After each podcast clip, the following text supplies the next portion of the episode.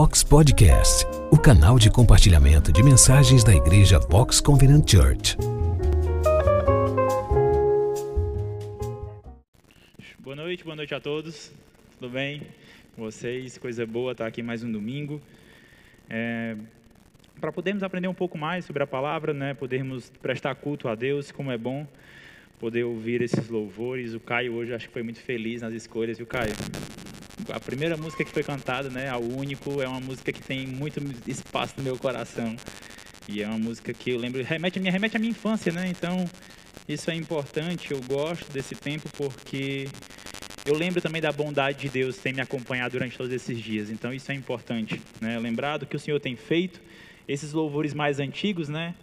Que eu não sei nem de quando é que é, que eu não era nem nascido ainda mas são louvores que me levam a lembrar o cuidado de Deus com a minha família, com a minha vida, e isso é muito importante.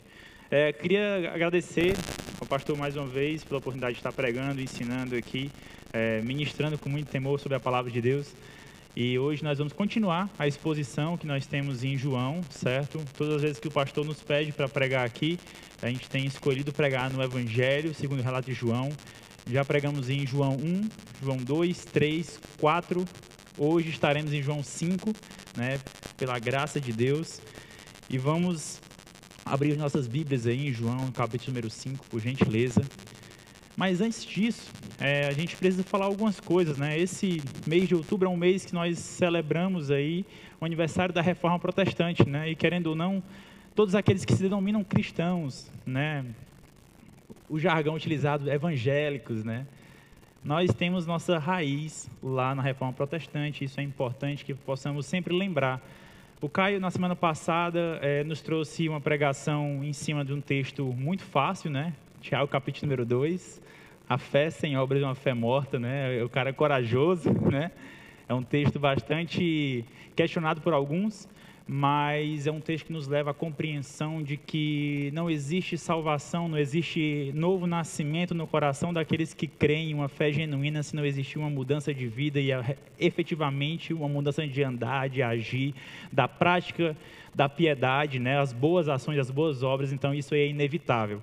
A fé genuína, a fé salvífica, ela não está desconectada das boas obras, isso é importante a gente lembrar porque as pessoas às vezes entendem esse, esse conceito de, de, salvação pela fé de uma maneira distorcida, acham que são salvas, mas não precisam mais fazer nada a partir disso.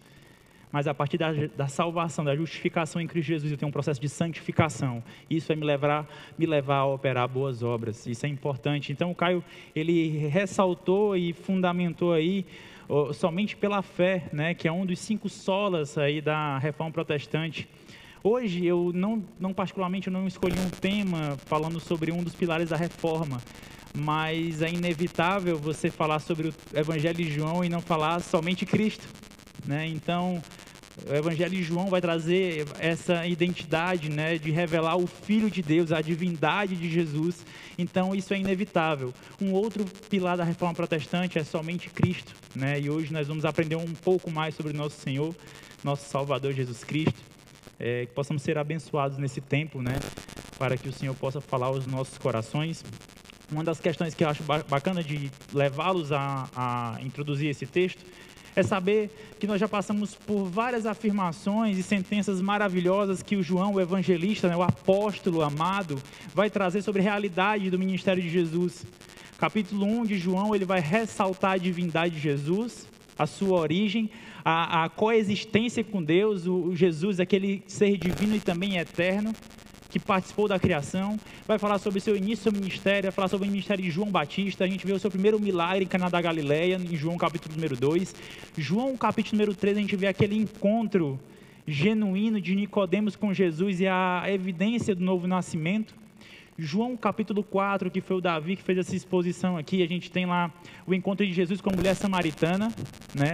Aquele diálogo com a mulher samaritana, o Davi fez belíssimas colocações que podemos aplicar nossas vidas, isso é importante. Ali tem um primeiro aspecto também bem evangelístico, né? Fora do, do, do, do, do grupo dos apóstolos, nós vemos que a mulher vai proclamar em sua cidade sobre aquele que ela julgava ser o Cristo porque ele havia falado tudo quanto ela havia vivido.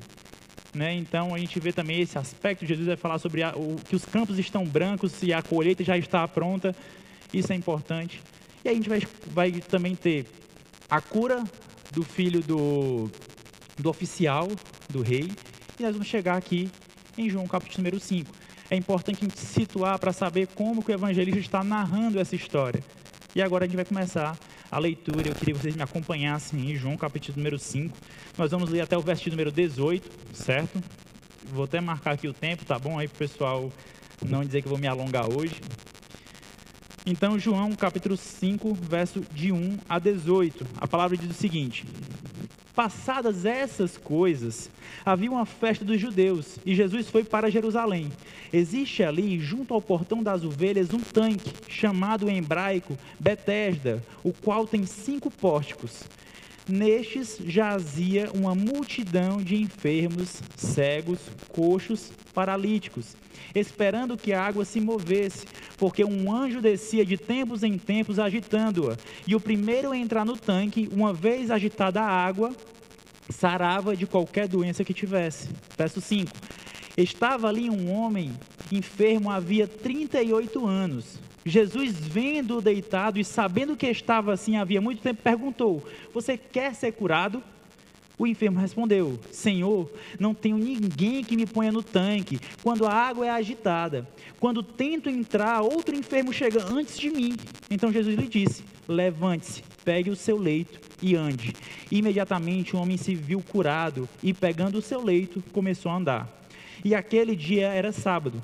Por isso os judeus disseram ao que tinha sido curado: É sábado, e neste dia você não tem permissão para carregar o seu leito. Ao que lhes respondeu: O mesmo que me curou me disse: Pegue o seu leito e ande. Perguntaram-lhe: Quem é o homem que disse a você: Pegue o seu leito e ande? Aquele que tinha sido curado não soube responder, porque Jesus tinha se retirado por haver muita gente naquele lugar. Mais tarde, Jesus o encontrou no templo e lhe disse: Olhe, você foi curado, não peques mais, para que não lhe aconteça coisa pior. O homem se retirou e disse aos judeus que tinha sido Jesus o quem havia o curado. E por isso os judeus perseguiam Jesus, porque fazia essas coisas no sábado. Mas Jesus lhes disse: Meu pai trabalha até agora, e eu também trabalho. Por isso, os judeus, os judeus cada vez mais queriam matá-lo, porque além de desrespeitar o sábado, também dizia que Deus era o seu próprio Pai, fazendo-se igual a Deus. Amém? Vamos orar. Baixe sua cabeça, feche seus olhos. Senhor Deus e eterno Pai, louvamos o Teu nome, Senhor, pela Tua palavra, Pai. Louvamos o Teu nome, Pai, porque o Senhor nos revelou, Pai, maravilhosas, Pai, palavras, Senhor. Eu te peço, Senhor, que nessa noite, Pai, nosso coração esteja cativo em Ti, Espírito Santo de Deus, eu te peço, Pai, som dos nossos corações, Senhor. Aplica a tua palavra, Pai, a tua mensagem ao nosso coração e ao nosso entendimento. Nos faz, Pai, viver de uma maneira diferente, Pai, a partir da vida, Pai, que emana da tua, da tua escritura, Senhor. Nós te pedimos, Senhor, transforma a nossa forma de andar, Pai. nós te pedimos também, Senhor, nos perdoa, Senhor. Nos perdoa das, das vezes que nós vivemos de acordo, de, em desacordo com a tua vontade, Jesus. Jesus, nós te amamos, Pai. Nós estamos aqui essa noite para poder aprender de Ti, Pai. O Senhor que é manso e humilde de coração, Senhor. Nós te agradecemos, Senhor, por grande salvação que alcança nossas vidas. Em nome de Jesus Cristo. Amém. Amém. Aqui nós temos um texto muito interessante, né? Nós nos, nos, vamos aqui nos dar de cara com um relato bem atípico, né? A gente vai ver aqui sobre o tanque de Betesda, né? Então a gente vai entender e compreender um relato histórico muito interessante né, e bem intrigante, porque é, o, o, apóstolo vai relatar uma narrativa e uma história de Jesus em meio a um grupo de pessoas que estão em frente a um tanque em Jerusalém, esperando que as águas se movessem, porque um anjo descia e movia as águas e aquele primeiro que entrava ali seria curado. Então nós temos aqui uma história bem interessante mas nós precisamos compreender e entender o que é que o, o Senhor quer falar no nosso coração a partir desse texto. É um texto lindo, com grandes ensinamentos. Nós precisamos entender a primeira coisa que ele diz lá no versículo número 1. Verso número 1 diz assim: Passadas essas coisas, que coisas foram essas? Foi aquilo que eu acabei de mencionar para vocês um pouco antes. Passado essas coisas, principalmente o que está imediatamente antes, que a conversa de Jesus com a mulher samaritana e a cura do, do filho do oficial. Passadas essas coisas, lá na Galiléia, Jesus vai para onde? Ele se movimenta em direção a Jerusalém.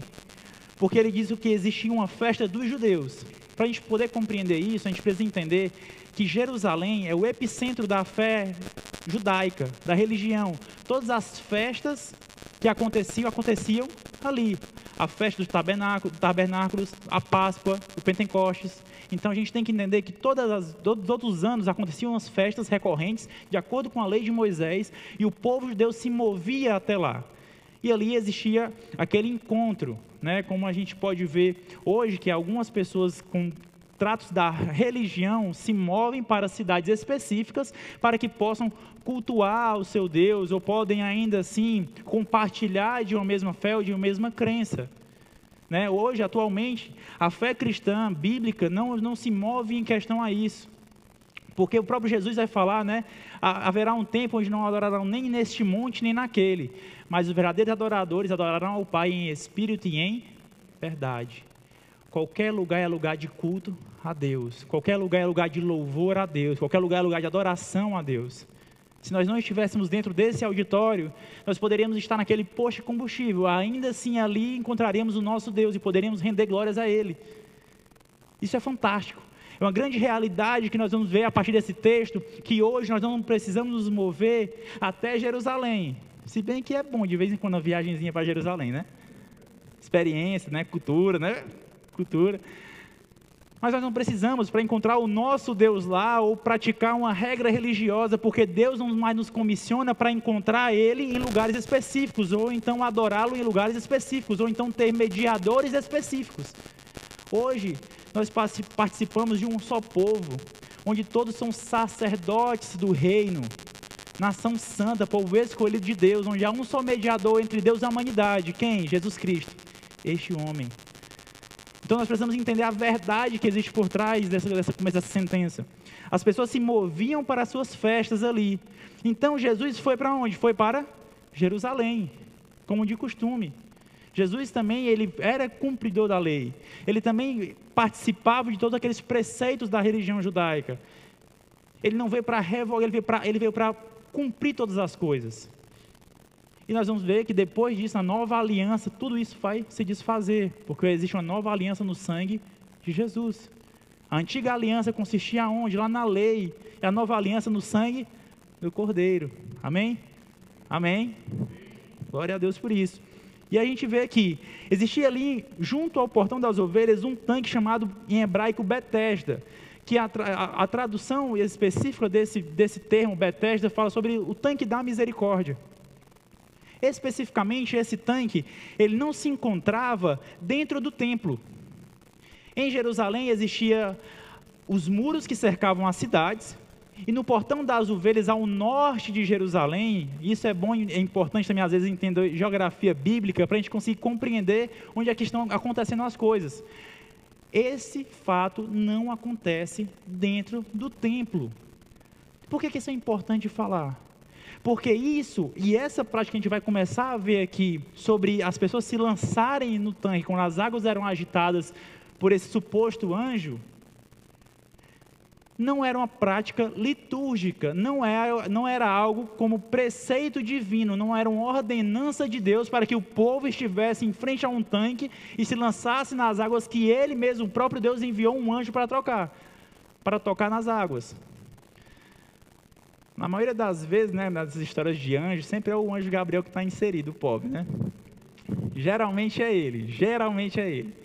Né? Sempre arranja um lugar para o indivíduo. então é interessante a gente entender isso. A prática de se lançar no tanque não era prática litúrgica, certo? E aí nós temos outro ensinamento. Quantas coisas nós temos inserido nas nossas práticas litúrgicas que, que têm sido estranhas à Escritura, que têm sido estranhas aos ordenamentos de Deus, aos preceitos de Deus. Quantas vezes temos adicionado ao nosso momento de adoração, ao momento de culto a Deus, ao momento de sermos edificados, coisas que são estranhas à Escritura. E nós temos nos apegado a esses princípios, a esses preceitos de uma maneira tão fiel que nós não abrimos mão não abrimos mãos desses preceitos, mas nós abrimos mão do culto, do culto verdadeiro a Deus. Isso faz nos, nos faz compreender algumas realidades. O que é que verdadeiramente importa no nosso culto ao Senhor? Isso é importante avaliar. E aí ele diz o seguinte: nestes, nesses cinco pórticos, nessas cinco portas que existiam no tanque, jazia uma multidão de enfermos, cegos, coxos e paralíticos. E aí vem o versículo 4. O versículo 4 ele vai explicar por que aquelas pessoas estavam ali. Na minha tradução aqui, na NAA, eu acredito que na maioria das traduções que vocês estão vendo aí nas Bíblias de vocês, esse texto do versículo 4 se encontra entre colchetes. Esse texto foi adicionado em um momento posterior, provavelmente por algum copista, né, que fazia a reprodução do texto bíblico como forma de explicar o que isso acontecia. Né? Então, esse texto ele, ele foi inserido no momento posterior, mas ele veio para poder evidenciar e trazer luz sobre aquilo que estava sendo explicado, provavelmente de acordo com as tradições que estavam sendo evidenciadas. Então nós temos aqui uma luz. Por que, que as pessoas que estavam ali, porque aqueles coxos, os enfermos, todas aquelas pessoas que também eram cegas e paralíticas estavam naquele lugar. Estavam naquele lugar por quê? Estavam esperando que a água se movesse, porque um anjo descia de tempos em tempos, agitando-a. E o primeiro a entrar no tanque, uma vez que a água foi agitada, sarava de qualquer doença que tivesse. A Bíblia não vai nos informar aqui nesse, nesse, nesse relato, em nenhum outro relato aqui da Bíblia a gente vai ver algo do tipo, porque é um relato específico do Evangelho de João. Nós não vamos ver que se efetivamente as pessoas eram curadas naquele tempo. Nós não conseguimos entender e compreender se verdadeiramente existiam relatos de curas genuínas naquele tanque. Mas as pessoas acreditavam, acreditavam nas na, no potencial terapêutico daquilo ali. Não é à toa que a multidão cercava Jesus, porque Jesus, após curar este homem que estava ali, ele consegue se mover entre o povo e ele não consegue mais nem identificar quem foi que o curou. Então Jesus ele está no meio de uma multidão. Então nós podemos entender compreender que existe o templo onde as práticas religiosas estavam sendo exercidas ali pelos sacerdotes e ministradas ao povo mas existia uma grande multidão que não estava no lugar que era para estar. Existia uma grande multidão que estava ligada a uma superstição. Existia uma grande multidão que estava desligada e desconectada com o verdadeiro culto ao Senhor. Então nós vamos entender e compreender algumas coisas a partir disso. O verso 5 diz assim: Estava ali um homem enfermo, havia 38 anos. Jesus, vendo-o deitado e sabendo que estava assim havia muito tempo, perguntou: Você quer ser curado? Algumas coisas a gente precisa observar nesse, nesse versículo, de número 5 e 6. Versículo 5 diz assim: Estava ali um homem enfermo havia 38 anos. Com a leitura apressada da Bíblia, como geralmente é uma leitura que eu sempre fiz, infelizmente, eu confesso meu pecado aqui para vocês, de querer bater a meta, bater o protocolo de leitura, passar um dia, não, não deixei de ler, mas eu li, mas não entendi nada. Esse texto vai dizer que existia um homem enfermo havia 38 anos. Ele estava enfermo há 38 anos, mas não quer dizer que ele estava no mesmo lugar havia 38 anos, certo? Leitura paciente da Escritura nos leva a compreender algumas verdades que são óbvias, mas que não são isentas de profundidade. O óbvio nunca vai ser isento de profundidade dentro da Escritura.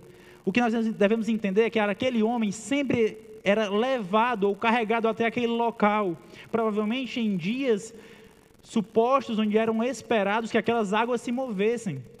E aí Jesus, olhando para ele deitado, sabendo que ele estava enfermo, Jesus vendo deitado e sabendo que ele estava assim, havia muito tempo, perguntou: Você quer ser curado? Vejam que o caminho de Jesus até Jerusalém, ele poderia muito bem ter ido direto para o templo, diretamente onde as práticas judaicas estavam sendo exercidas de uma maneira conforme todos esperavam. Mas Jesus se direciona aonde existe uma grande multidão necessitada, onde existem cegos, coxos, paralíticos. Jesus ele tem se encaminhado a locais onde as pessoas não querem estar. Se você parar para poder pensar, no versículo 7, o enfermo respondeu: Senhor, não tenho ninguém que me ponha no tanque quando a água é agitada. Quando tento entrar, outro enfermo chega antes de mim. Então existem, não existiam pessoas que praticavam compaixão e misericórdia, mesmo sabendo que aquele homem há 38 anos sofria com aquela enfermidade. Porque no mundo em que vivemos, a, o, o, o centro somos nós. O egoísmo é exacerbado, porque se eu estou cego ou estou coxo, eu não estou nem aí para quem está paralítico. Problema dele, dele e da maca dele. Se ele está lá, que ele fique. Porque quem tem que ser curado sou eu. Até no meio da superstição ali daquele povo, as pessoas se moviam em grande egoísmo. Isso nos evidencia, além das pessoas estarem no lugar que não necessariamente era o templo, nós temos que entender também o declínio espiritual do povo judeu. Onde eles estavam colocando as suas esperanças, aonde eles estavam buscando suas curas, em quem eles estavam buscando misericórdia, em aonde eles estavam buscando compaixão. Onde é que nós temos buscado misericórdia? aonde nós temos buscado a cura das nossas almas, a cura do nosso coração, a cura das nossas enfermidades, onde nós temos buscado verdadeiramente aquilo que nós queremos. Será que temos nosso coração tem buscado ao Senhor em todo o tempo? Ou nós temos começado a viver as nossas vidas como cristãos nominais, que são cristãos da boca para fora, mas vivem como se Deus não existisse? Ou se existe, Ele não influi nem contribui em minha vida? como nós temos vivido em nossas vidas. Isso eu digo porque foi um questionamento que eu me fiz durante esses dias. Será que eu tenho sido, eu tenho vivido como um cristão nominal? Será que eu tenho sido um cristão não praticante? Será que eu tenho sido um homem de uma fé que me salvou, mas não um homem de obras que se move por uma fé que é viva? Será que eu tenho me movido de uma forma leviana? Isso nos deve levar à compreensão constante do declínio espiritual que não só ficou no tempo bíblico, mas ainda é presente hoje. Existe um declínio espiritual, o coração das pessoas tem se afastado de Deus porque elas têm levantado ídolos e lugares que podem receber cura que estão além e aquém do Senhor. Isso deve nos levar a refletir nossa verdadeira espiritualidade em quem nós temos colocado a nossa esperança, quem tem sido o alvo de nossa fé, quem tem sido o alvo de nosso ânimo, de nosso pleno clamor. Tem sido o Senhor, tem sido algo acessório, aquilo que está totalmente diferente ao que o Senhor tem colocado nas nossas vidas de acordo com a Escritura. Isso deve nos levar a refletir sobre isso. E Jesus ele tem se movido em, em, em, direção àqueles homens e aquelas pessoas, aquelas mulheres que estão ali debilitadas. Mas uma coisa que é importante de perceber nesse texto é que ele vai se diferenciar de outros relatos de cura de Jesus, porque não é o paralítico que clama: Jesus, filho de Davi, tem misericórdia de mim, como o cego Bartimeu mas é Jesus que se move em direção a Ele, é Jesus que enxerga a necessidade daquele homem, é Jesus que olha para a condição daquele homem e fala: Ei, você quer ser curado? É diferente de todos os outros relatos, a mulher do fluxo de sangue. Jairo, para poder curar sua filha, ele vai atrás de Jesus, mas Jesus se encaminha em direção àquele lugar onde as pessoas padeciam e olha para aquele homem com uma pergunta de cheia de amor compaixão, misericórdia e fala: Você quer ser curado? Algumas pessoas, quando pregam textos sobre perguntas de Jesus e diálogos de Jesus, tendem a falar que Jesus é um cara engraçado. Ah, Jesus é um cara engraçado. O cara estava paralítico e está perguntando: Tu quer ser curado? Mas não vejo nenhum tipo de humor. Como diz meu amigo Davi Lari, né? Humor. Não vejo humor nisso. Não vejo humor nisso eu vejo uma evidência de grande amor, de grande misericórdia. Ele olha para aquele que padecia com uma pergunta providente. Existe providência na cura, na, na pergunta de Jesus, porque junto com a pergunta vem a cura.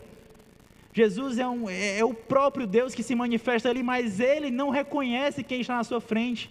Assim como a mulher samaritana não sabia. Ele não sabe quem é. Ele fala: Senhor, não tenho ninguém que me ponha no tanque quando a água é agitada. Um homem que sofria do abandono. Ninguém ligava. Ninguém nem mesmo falava assim, macho, tem um cabra ali, tem 38 anos que o homem está na mesma circunstância. E ele está ali, ó, pelejando para entrar naquele tanque e não entra de jeito nenhum. Vamos fazer o seguinte, vamos fazer uma fezinha? Vamos levar o cara e jogar ele dentro da água. Vamos lá fazer isso por ele. Nem isso. Não existiu ninguém em 38 anos que se compadeceu daquela situação para que pudesse lançar aquele homem na sua falsa esperança. Jesus se apresenta aqui como a verdadeira esperança. Ele se apresenta aqui como aquele que se direciona ao homem, não o homem precisa se direcionar a ele. Olha, filho, você não precisa ir até o tanque, mas eu venho até você porque a sua condição não é indiferente para mim. A nossa condição de vida não é indiferente ao Senhor. Nós pensamos que nós somos estranhos e nós estamos alheios ao cuidado de Jesus, mas o Senhor tem providenciado o cuidado, tem providenciado o amparo, tem providenciado cada etapa de nossa vida. Nós não estamos fora do mapa, fora do radar do cuidado do Senhor. Nós precisamos entender isso, é um esboço de graça e misericórdia. Se hoje existe alguém na nossa igreja que se acha abandonado de certa forma, que não tem mais ninguém por você, meu amigo, meu irmão, eu digo para você uma coisa: Jesus não é indiferente à sua dor, à sua condição. O Senhor ainda nos assiste, o Senhor ainda nos vê, nos enxerga. Nós não podemos te prometer que o Senhor vai te curar de todas as coisas que estão na tua vida. Essa não é uma promessa que eu posso fazer, mas o Senhor, Ele não deixa de te enxergar. O Senhor ainda assim trabalha. É um jargão que nós temos medo, né? Não, o Senhor está trabalhando a seu favor, né? É um jargão que nós temos medo disso. Mas o Senhor ainda trabalha em favor daqueles que o amam, daqueles que foram chamados segundo o seu propósito, daqueles que foram feitos filhos de Deus pelo sangue de Jesus. Senhor ainda assim trabalha em favor de muitos. Nós temos um, um Jesus que é evidência de graça. Graça é bondade de Deus. Misericórdia também bondade de Deus, né? Aprendi isso com meu pastor. Graça e misericórdia são evidências da bondade de Deus. Nós temos um Jesus que não é indiferente à condição humana. Não é, indiferente a, não é indiferente à dor de ninguém, não é indiferente à situação nem circunstância. E o homem, ele fala: não tenho ninguém que me ponha no tanque quando a água é agitada. Quando tento entrar, outro enfermo chega antes de mim. Não tenho nem como agilizar o processo. Eu não tenho o que fazer. E Jesus responde diz a ele assim, versículo 8: Então Jesus lhe disse: Levante-se, pegue o seu leito e ande. E o verso de número, 8, número 9 diz o seguinte: Imediatamente o, homem se viu curado e, pegando o seu leito, começou a andar. Pergunta providente de Jesus. Pergunta providente de Jesus para aquele homem que não, não andava havia 38 anos em uma sentença. Levante-se, pegue o seu leito e ande. E imediatamente ele foi curado. Eu imagino hoje, na, na realidade que nós vivemos hoje, né, de muitos motivadores que nós encontramos aí nos nossos caminhos, não somente na internet, mas no dia a dia, nas academias, nas faculdades, nos trabalhos. Teriam pessoas que falavam assim: meu amigo, só depende de você. Você ainda tem dois braços. Faça isso. Entre no tanque, se esforce, você está dando pouco de você. Você ainda tem potencial para poder fazer isso. E o miserável no chão. Você tem capacidade para isso, tudo depende de você. Você não está vendo? Você já viu que algumas pessoas fazem sem, mobilidade na perna e só mexem os braços? Você está se lamentando aí, tem 38 anos. Você está inerte por culpa sua. O grande problema desse tipo de discurso é que, nós, nós estamos colocando o homem na centralidade de todo o poder, de poder executar todas as coisas. Quando nós atribuímos ao próprio homem a capacidade e o potencial de fazer tudo, nós começamos a tirar Deus da equação. E Jesus ele entra aqui para poder mostrar um outro aspecto da sua divindade. Eu faço aquilo que você não pode fazer, aquilo que para você é impensável, inimaginável, impossível, eu não consigo discernir, a minha palavra que é lançada gera ordem, gera vida e gera tendões firmes, gera novamente força nas estruturas musculares, começa o homem a se reerguer pela voz daquele que participou de tudo desde a criação. Essa sim é uma palavra que tem poder. Essa é a verdadeira palavra que tem poder. A palavra de Jesus tem poder, porque tem poder para gerar vida, tem poder para gerar restauração, tem poder para gerar cura. Esse é o Jesus que nós cremos. Esse é o Jesus que verdadeiramente nós devemos amar. Esse é o Jesus que nós atribuímos toda a nossa confiança e esperança. É esse Jesus que, pela Sua palavra, Ele consegue gerar a vida e trazer da morte aqueles que estavam defiando para a vida novamente. Não somente com enfermidade, mas Ele é aquele que pode trazer para o gozo eterno do Senhor aqueles que estão se encaminhando para a perdição eterna. Esse é o Jesus que tem amor e compaixão, que não é indiferente à condição do homem. Esse é o Jesus que cremos, amém? Amém? E o versículo 9 continua dizendo assim: E aquele dia era sábado. Por isso os judeus disseram ao que tinha sido curado: É sábado e neste dia você tem permissão para carregar o seu, não tem permissão para carregar o seu leito. Ao que ele, ao que ele lhes respondeu: O mesmo que me curou me disse: Pegue o seu leito e ande.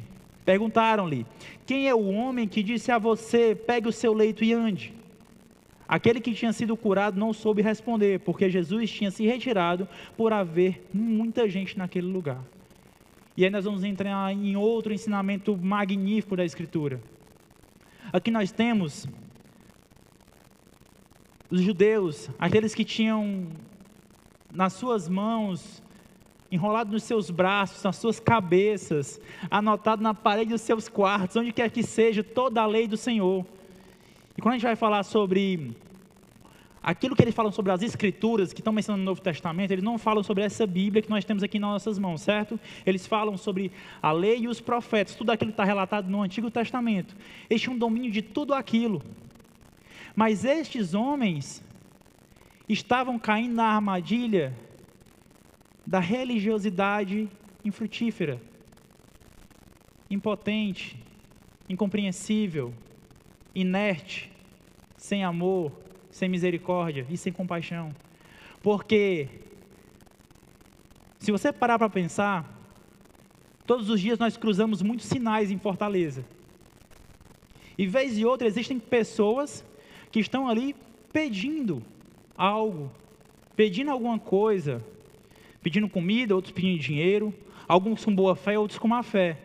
Mas se você traça todo dia o mesmo caminho e você todo dia passa pelo mesmo sinal ou pela mesma rua, você vai identificar uma pessoa. E nós sabemos a condição daquela pessoa. E se nós passamos todos os dias, a gente passa num, num, num grande cruzamento e sempre tem um cara que está ali, que ele não tem possibilidade de andar, por mais que nós possamos passar por ali cinco, seis, sete vezes, no máximo em um ano, nós vamos lembrar quando nós termos de cara novamente com o indivíduo. Imagina só um homem que estava 38 anos enfermo, numa mesma cidade. Será mesmo que ninguém tinha conhecimento de quem era aquele homem? E mesmo as pessoas conhecendo quem era aquele indivíduo, quando vem aquele rapaz andando, fala assim: Ei, peraí, tá ficando maluco? Tá carregando esse teu leito dia de sábado? Eles estavam cegos para a maravilha que havia acontecido na vida daquele homem, porque começaram a olhar para simplesmente um cumprimento religioso. Eles não conseguiam mais ter evidência da justiça. Eles perderam totalmente a compreensão do que era justiça. Jesus vai falar sobre isso também em Mateus capítulo número 23. Ele vai ali sentenciar a prática religiosa judaica que está decaindo. Nós temos aqui esses homens que olham para aquele homem que está sendo curado e ele fala assim: Ei, tu está carregando realmente esse leito dia de sábado, mas estão cegos para a maravilha que aconteceu daquele homem depois de 38 anos. Isso nos deve levar a grandes compreensões, deve nos levar a entender e compreender como nós temos nos movido e como nós temos enxergado as, transformações de vida das pessoas que estão caminhando ao nosso lado. Eu vou exemplificar mais uma coisa aqui para vocês, a mesma coisa de que nós tivéssemos aqui na nossa igreja. Ou então algum conhecido, enfim, que foi alcançado pela graça de Deus. E o cara era alcoólatra. Tinha perdido todos os seus bens, perdeu as pessoas que, você, que ele amava, perdeu tudo por conta de um vício. mas depois foi alcançado pela graça de Deus, buscou também ajuda, foi restaurado. E na sua rede social ele posta a foto de uma garrafa de bebida vazia e redige um texto para poder dizer que ali ele estava livre daquilo. Olhar para isso com religiosidade, olhar para isso e falar assim: meu Deus, o cara já não adiantava ser alcoólatra a vida toda, ele está postando foto de bebida na rede social. Nós não estamos, nós começamos a nos cegar pelas bênçãos e pela restauração que tem acontecido na vida das pessoas, nós começamos a tropeçar em preceitos tão incompreensíveis. Temos dado atenção para coisas que não devem ter atenção. Nós estamos chamando a atenção para coisas que não devem chamar a atenção. Porque, veja bem, se eu olho para aquele homem com o olhar que Jesus olha, meu amigo, largue-se no chão e dê um abraço. Porque imagina quantas pessoas abraçaram aquele homem durante aquele tempo. Porque alguém que está enfermo, impossibilitado de andar, constantemente está onde? No chão. E o leito que se chama não é aquele leito que a gente tem na nossa mente de um hospital, que sobe, pega a rodinha, vai, lá, vai, vai levando. Não é. É um pano.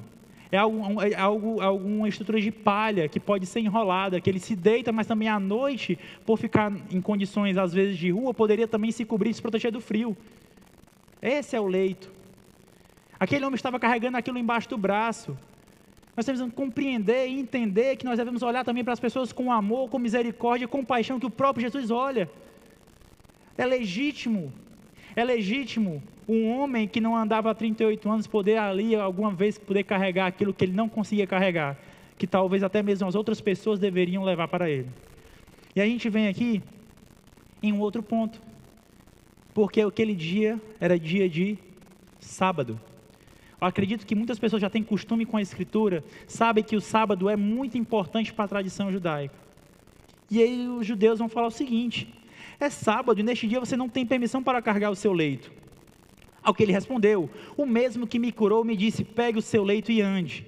Perguntaram-lhe: Quem é o homem que disse a você: Pegue o seu leito e ande? Aquele que tinha sido curado não soube responder, porque Jesus tinha se retirado, por haver muita gente naquele lugar. Mais tarde, Jesus o encontrou no templo e lhe disse: Olhe, você foi curado, não peques mais, para que não lhe aconteça coisa pior. O homem se retirou e disse aos judeus que tinha sido Jesus quem o havia curado. E aí a gente vai entrar em uma outra sentença. Uma sentença onde que o próprio texto nos leva à compreensão onde Jesus está ali em um constante embate com os mestres da lei.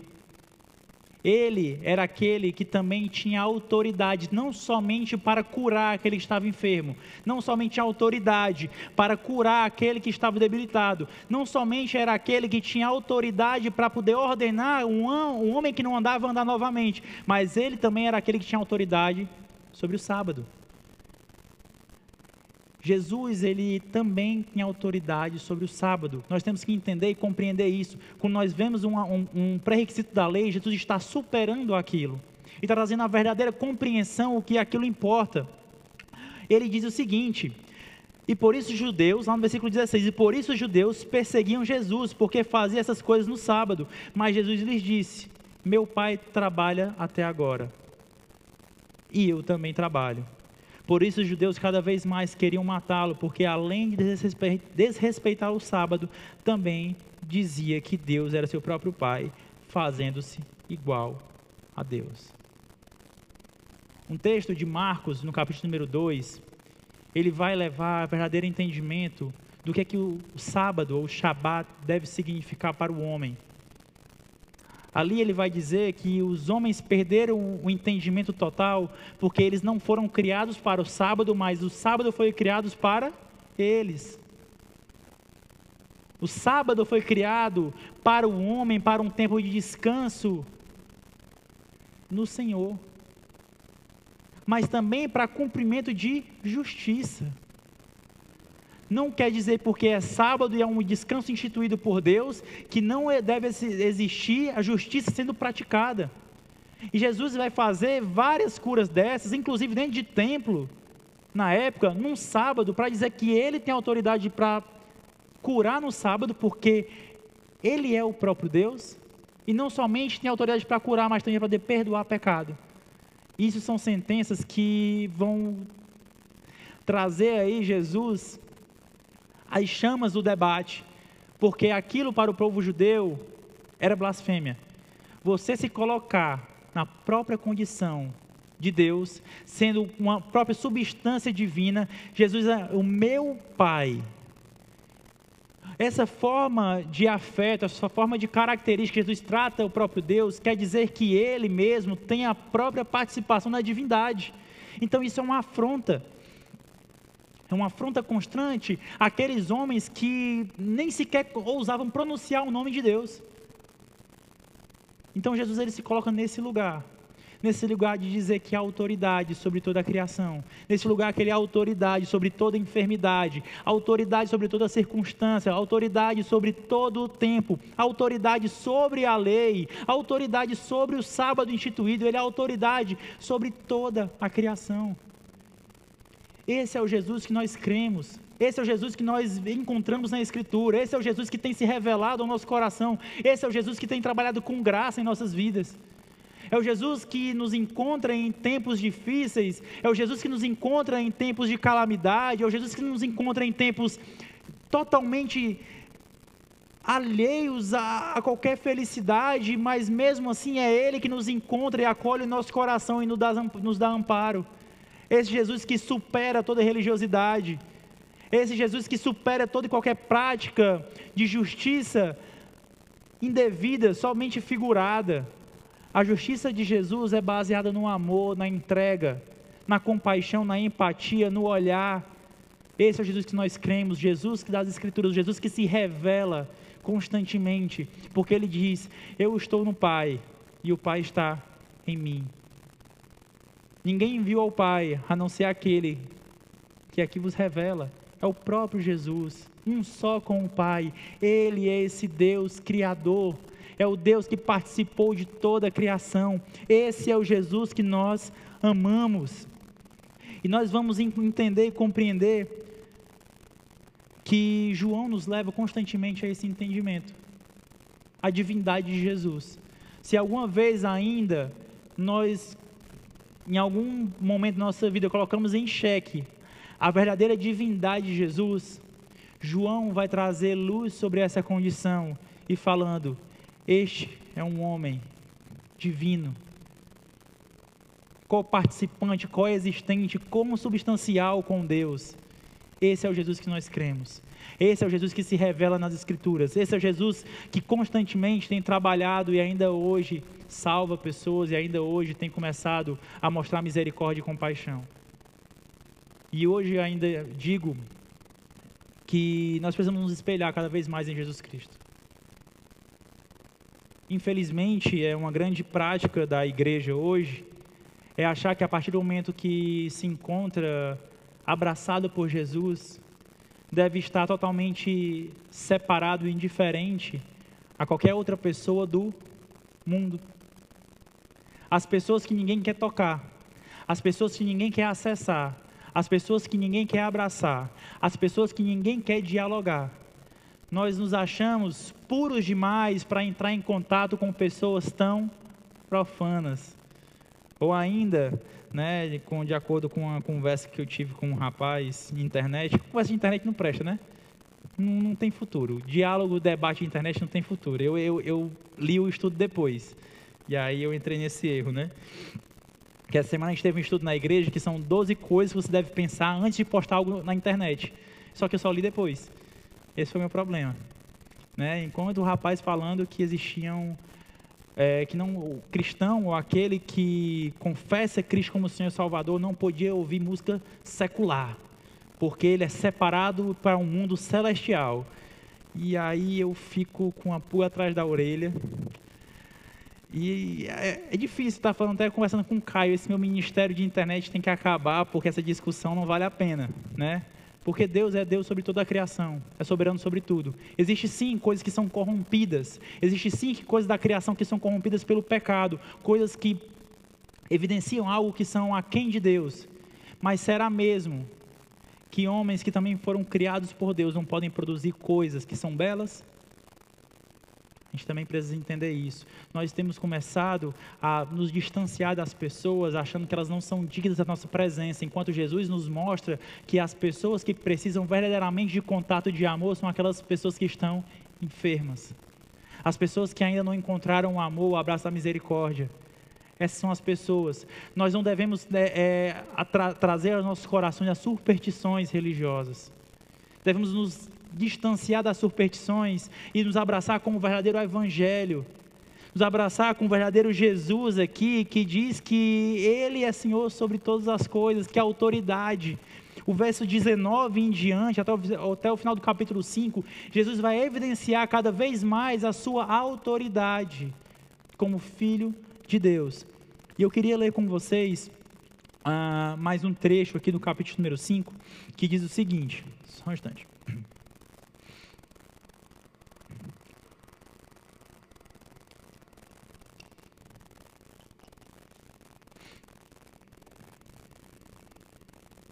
Que diz o seguinte, verso 19 diz assim: Então Jesus lhes disse: Em verdade, em verdade lhes digo que o filho nada pode fazer por si, por si mesmo, senão somente aquilo que vê o pai fazer. Porque tudo o que este fizer, o filho também faz. Porque o pai ama o filho e lhe mostra tudo o que faz, e maiores obras do que estas lhe mostrará, para que vocês fiquem maravilhados. Pois assim como o Pai ressuscita e vivifica os mortos, assim também o Filho vivifica aqueles a quem quer. E o Pai não julga ninguém, mas confiou todo o julgamento ao Filho, para que todos honrem o Filho assim como honram o Pai. Quem não honra o Filho, não honra o Pai que o enviou. Verso 24 diz assim: Em verdade, em verdade lhes digo: quem ouve a minha palavra e crê naquele que me enviou tem a vida eterna não entra em juízo, mas passou da morte para a vida. Em verdade, em verdade lhes digo que, que vem a hora, e já chegou, em que os mortos ouvirão a voz do Filho de Deus, e os que a ouvirem viverão. Porque assim como o Pai tem a vida em si mesmo, também concedeu ao Filho ter vida em si mesmo. Ele deu autoridade para julgar, porque é o Filho do homem. Não fiquem maravilhados com isso, porque vem a hora que todos os que se acham nos túmulos ouvirão a voz dele e sairão. Os que tinham, os que tiverem feito o bem para a ressurreição da vida e os que tiverem praticado o mal para a ressurreição do juízo. Isso é uma coisa maravilhosa. Nosso Jesus é, é aquele mesmo que dá vida àqueles que estão perdidos eternamente, longe dos corações, longe do Senhor. Tem trazido essas pessoas para a salvação a quem Ele quer, pela sua bondade, pela sua graça. E também é aquele que um dia julgará vivos e mortos, de acordo com o que o texto diz, para a ressurreição da vida, ou então para a ressurreição do juízo. Isso deve entrar nos nossos corações nessa noite, porque o Senhor é um Senhor de graça e de misericórdia, mas também é um Senhor que dá oportunidade para que as pessoas possam mudar de vida. Esse é o nosso Jesus. Esse é o nosso Jesus que se revela. O tratamento de Jesus com esse paralítico enfermo que havia 38 anos que estava naquela condição, foi um olhar de amor e de misericórdia. E mais amor e mais misericórdia ele ainda teve, porque lá no versículo de número 14, Jesus diz assim: Mais tarde, Jesus o encontrou no templo, onde realmente ele deveria estar, e não naquele tanque. E ele olha para aquele homem que não, não recebe nome aqui nesse relato, e ele diz assim: Olhe, você foi curado. Não peques mais para que não aconteça coisa pior. Jesus ele vai atribuir que aquela situação, a circunstância daquele homem na sua vida deu-se por uma prática de um pecado que ele cometeu, que a Bíblia não vai dizer o que é. Nós não temos entendimento do que foi que aconteceu, mas Jesus com graça não somente cura, diz: "Levanta-te, pega o teu leito e anda". Mas também ele diz: "Olha, você foi curado não peques mais para que não lhe aconteça coisa pior. Esse é Jesus que nos traz nova oportunidade também hoje, para arrependimento, para contrição de coração. Corações rasgados diante de Deus são os corações verdadeiramente agradáveis ao Senhor, corações transparentes, corações que se abrem com de forma genuína. Esses são os corações que o Senhor se agrada. Esse é o coração que o Senhor tem buscado também. E esse é o Jesus que nós cremos, é o Jesus que tem se revelado nas Escrituras, um Jesus de amor, de misericórdia e compaixão. Enquanto o louvor volta, nós, eu queria que a, vocês ficassem de pé nesse tempo.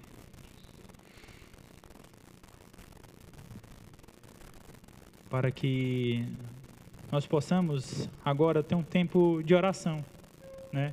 Eu acredito que sempre nós nos colocamos diante de Deus e estamos diante de um texto bíblico tão maravilhoso e tão lindo, diante de tanta graça e tanta misericórdia de Deus, devemos também orar ao Senhor, pedindo para que essa palavra possa penetrar em nossos corações, de maneira que possa fincar raízes, de maneira que possa mudar a nossa forma de andar, a nossa forma de pensar, a nossa forma de agir. O Jesus que é autoridade sobre todas as coisas, porque essa autoridade foi otorgada pelo próprio Pai. É o Jesus que nós cremos. É o Jesus que, naquele dia, curou aquele homem que já estava ali há 38 anos. Mas também é o Jesus que ainda faz grandes coisas hoje. Nós, como igreja, a, a, nós não podemos prometer curas. Nós não podemos prometer aqui milagres nós não podemos prometer aqui de púlpito que iremos de qualquer forma trazer qualquer benefício para alguém, porque a Escritura não nos dá essa outorga. Mas nós cremos um Jesus que não é indiferente a nenhuma condição. Nós cremos um Jesus que ainda assim tem olhado para os nossos corações. Muitas pessoas às vezes chegam na igreja no dia de domingo com os corações quebrados, mas levantam na segunda-feira com eles ainda quebrados. E eu queria pedir a Deus que Ele tivesse misericórdia em nossas vidas. Que nesse tempo nós pudéssemos ser assistidos nos tanques onde nós nos encontramos. Eu não sei, talvez exista algum lugar de refúgio que nós temos encontrado e procurado durante nossos dias que não tem sido Jesus. Nós temos procurado tanques de Betesda, né? Temos buscado aí tanques de misericórdia mas nós hoje somos alvos da graça de Deus, alvos da misericórdia genuína, alvo daquele que jorra de água para a vida eterna, que nos dá água de vida eterna, aquele que é o pão da vida, aquele que é o Filho de Deus, o Filho do homem, o Verbo que se fez carne, o pão que desceu do céu. Esse é o Jesus que nós cremos e eu queria que nós pudéssemos fechar nossos olhos, pudéssemos ter um tempo de oração. Feche seus olhos aqui. Senhor Deus e eterno Pai, nós louvamos o teu nome, Senhor. Vamos o teu nome, Pai, porque o teu filho, Pai, age com tanta graça, Pai, com tanta justiça, Pai. Ele é um só contigo, Senhor. O Senhor nos trata com tanto amor, com tanta misericórdia, Deus. Eu te oro, Pai, pela, pelos irmãos que estão aqui na nossa igreja nessa noite. Eu te peço, Pai, para que o Senhor possa trazer o nosso entendimento, Pai. O verdadeiro local de refúgio, Pai. O verdadeiro local de cura, Senhor. O verdadeiro local, Pai, de sustento, Pai. Nós te pedimos, Senhor, nos leva à compreensão, Pai, que devemos te buscar, Senhor. A partir desse relato, Pai, que o apóstolo João escreve, Pai, nós queremos entender e compreender a beleza, Pai, a beleza, Pai, que é contemplar a ação do Filho de Deus. Nós temos nos preocupado com tantos aspectos religiosos, Pai, com tantas coisas, Pai, se iremos cumprir isso ou aquilo, procurando protocolos de agenda de instituições religiosas, Senhor. Mas eu te peço, Pai, que nós possamos nos abraçar com a realidade, a verdadeira religião, Pai, que é o Evangelho do Teu Filho, Senhor.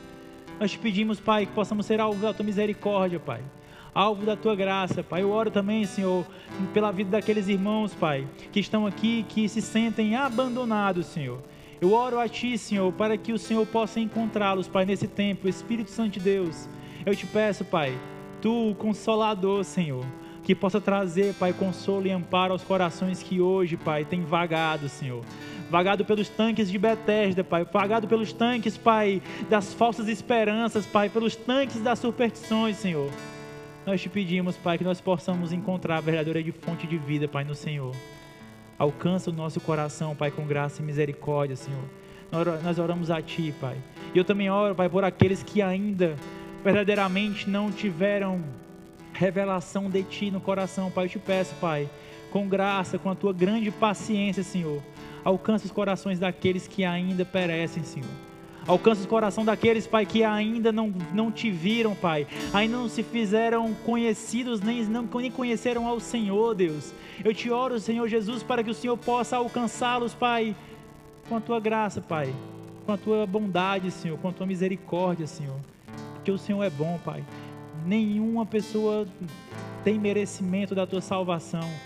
Mas nós oramos a Ti, Senhor, para que o Senhor tenha grande, Pai, grande misericórdia daqueles que ainda perecem, Senhor. Nós te pedimos, Pai, pelos nossos familiares, por amigos. Pai, eu te peço, Pai, para que o Senhor leve a tua igreja, Senhor, por locais, Pai, onde as pessoas não querem andar, Senhor. Nos ajuda, Pai, a entender, Pai, que grande salvação pode alcançar as pessoas que ninguém quer contato, Senhor. Mas nos ajuda também a ter mais compaixão, Pai. Olhar para as pessoas com misericórdia, Senhor. Olhar para as pessoas, Pai, longe das lentes da falsa, Pai, da falsa religião, Senhor.